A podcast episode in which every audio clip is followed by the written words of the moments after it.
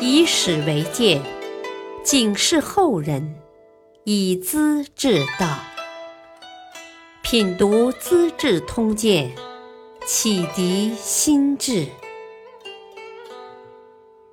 原著司马光，播讲汉乐。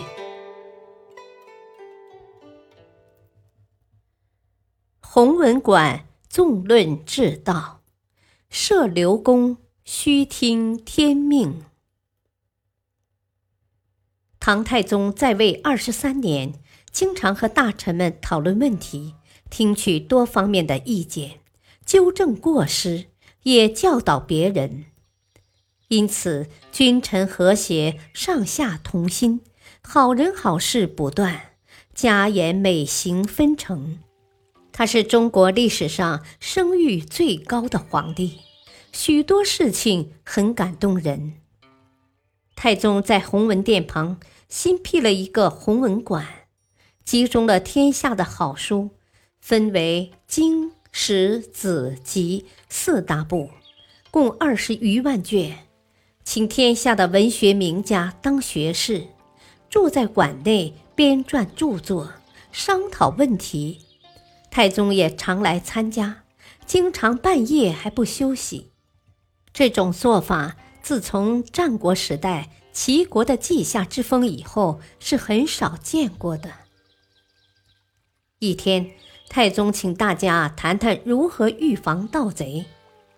一般人都主张用重刑把人吓倒，太宗哈哈大笑，弄得大家莫名其妙。他说：“呵呵，重刑吓不倒人的，是最糟糕的办法。”百姓为什么偷盗？官吏贪暴，赋役繁重，饥寒交迫，还顾得了廉耻吗？古人说：“衣食足而后知礼义。”又说：“饥寒起盗心。”哪个不想体面做人呢？皇帝节俭朴素，减轻劳役赋税，选用清廉官吏。大家丰衣足食，谁还去偷去抢呢？重刑是没有办法的办法，最不可取呀。太宗这样说，也是这样做的。此后几年，海内升平，路不拾遗，夜不闭户，商人旅客夏天可以在野外露宿了。某年冬天。益州大都督窦轨上书说辽人造反，要求发兵讨伐。以前的皇帝听到“造反”两个字，神经就紧张，照例是派兵镇压。太宗不以为然，批示道：“辽人住在深山老林里，有时出来偷偷摸摸是一种习惯，只要安抚教育，诚恳相待。”自然会归服的，动不动要惩罚，把他们当禽兽，岂是为民父母的态度呢？窦轨依令而行，果然什么事也没有。太宗反对多欲和贪心，他常对侍臣们说：“君主依靠政府，政府依靠百姓。”盘剥百姓，养肥君主，好比割自己身上的肉充饥，肚子填饱了，人也割死了。君主养肥了，国家也亡了。因此，君主的灾祸不从外面来，常常是自己造成的。贪欲之心太盛，花费就多，用得多，赋税重。税益重，百姓苦啊，国家就不稳。君主呢，就只有把性命搭上了。太宗要试试官员想不想贪污受贿，暗中叫人给某些官吏送财贿。有位司门令史公然接受了，太宗想把他杀掉，惩戒别人。民部尚书裴矩很不赞成，他说：“哦，贪污受贿当然该杀，不过陛下派人送上门，他是被动接受的，没有主动向人要。你若杀他，是故意把人推入法网，陷人于不义呀。”孔子说过：“导之以德，齐之以礼呀。”对臣民百姓要先引导教育，再用礼法来约束。不知陛下做过没有？是不是合乎圣人的教导呢？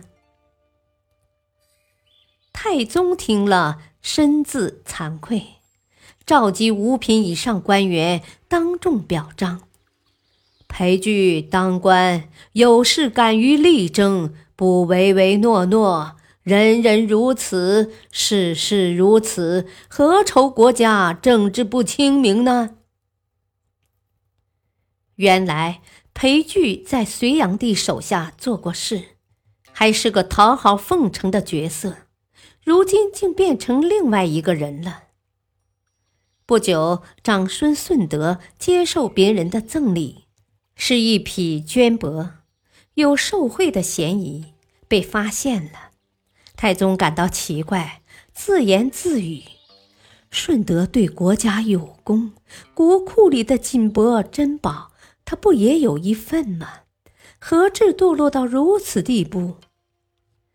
他知道顺德立过战功，不是混混将军，处罚吧，似乎可信；不处理吧，于理不通。次日早朝。太宗把长孙顺德叫出班列，吩咐侍卫搬来几十匹绢帛，赏赐给他。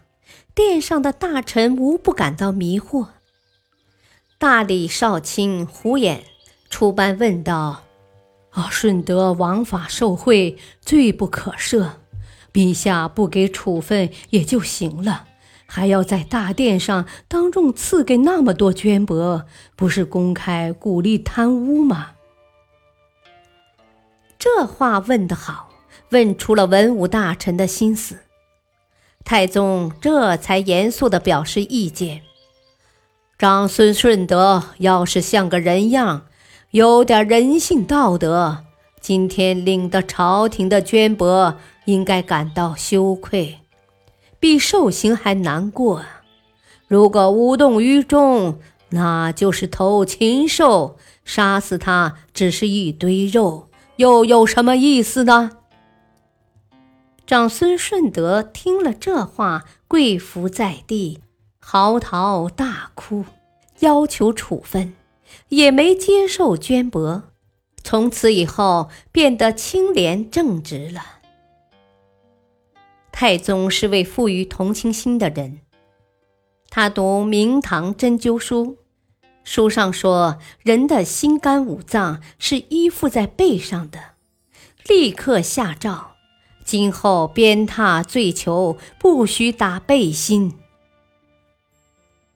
他曾亲自审查长安的死囚，看他们因为罪行严重无法赦免，心里很难受。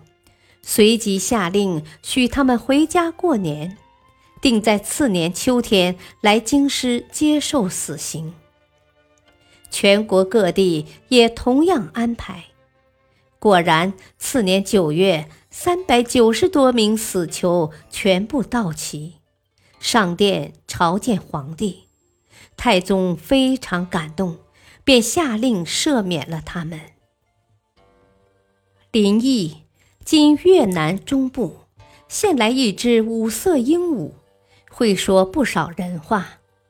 十天以后，新罗（今朝鲜）又送来两名美女。太宗接受魏征的意见，决定退回。他告诉大臣：“林异的鹦鹉今天早晨说长安太冷，受不住，想回国。鸟儿如此，何况人呢？”新罗国的女子离乡背井，不更是应该回国吗？找到这个借口，便分别将鸟和人送归本国去了。某年夏天，长安郊区闹蝗灾，太宗在禁院中见到蝗虫，捉了几只，口里念叨着，像跟蝗虫对话似的：“百姓靠粮食度性命，你们竟要吃掉粮食！我宁可让你们吃我的肝肠啊！”立时就向口里丢，侍臣们急忙劝阻：“蝗虫很脏啊，会得病的。我要为百姓承受灾难，还怕什么病呢？”太宗硬是把蝗虫吞吃了。据史书记载，这年蝗灾很快消失，不知是真是假。不久，天气大旱，眼看又要成灾。中书舍人李百药向太宗进言：“啊，去年虽然放出几千宫女，后宫里的闲人还很多呀，消耗衣食，淤积阴气，也会酿成天灾的。”太宗深以为然。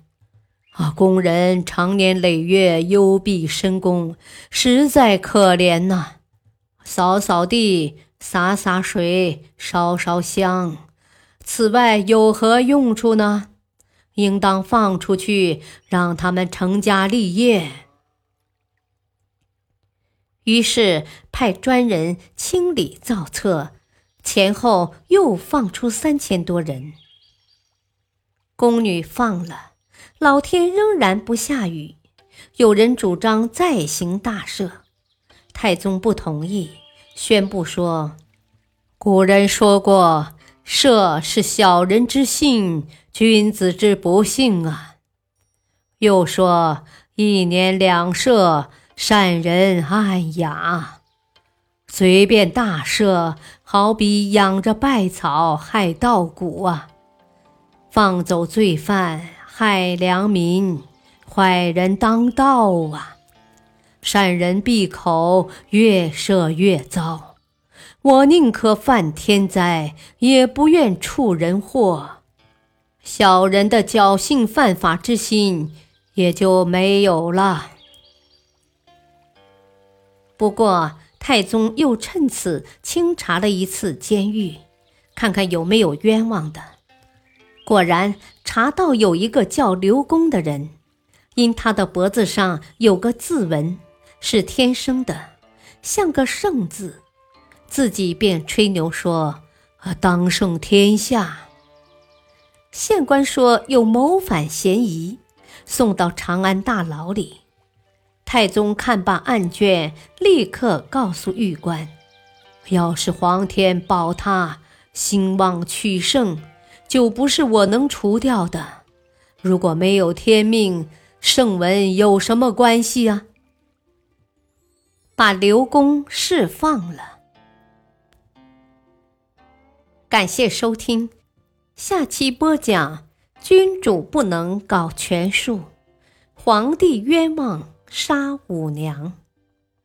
敬请收听，再会。